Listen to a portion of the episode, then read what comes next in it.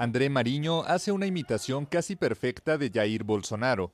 Este comediante carioca tuvo acceso privilegiado al presidente de Brasil durante su campaña de 2019, ya que su padre integraba el círculo de confianza del mandatario.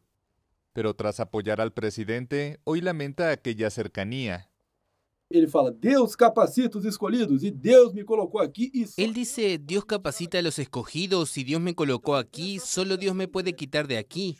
Entonces él hace esa apropiación indebida de un discurso religioso, usa ese tono mesiánico para justificar una batalla en la que todo se vale moralmente contra la izquierda, contra el comunismo. moral no combate à esquerda, às esquerdas, ao comunismo. Bolsonarista arrepentido, Mariño quiere restar seguidores al presidente. A un año de los comicios en los que Bolsonaro busca la reelección, su popularidad ha caído a tan solo 22%, debido sobre todo a la crisis económica y a su gestión de la pandemia, que ya dejó 600.000 muertos.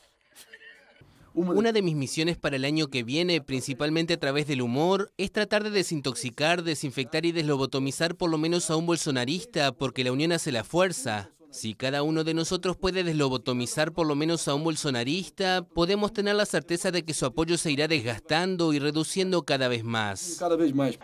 Hi, Captain Bolsonaro. Congratulations. You're speaking to Donald Trump. Mariño saltó a la fama cuando realizó la imitación de una conversación ficticia entre Donald Trump y Bolsonaro.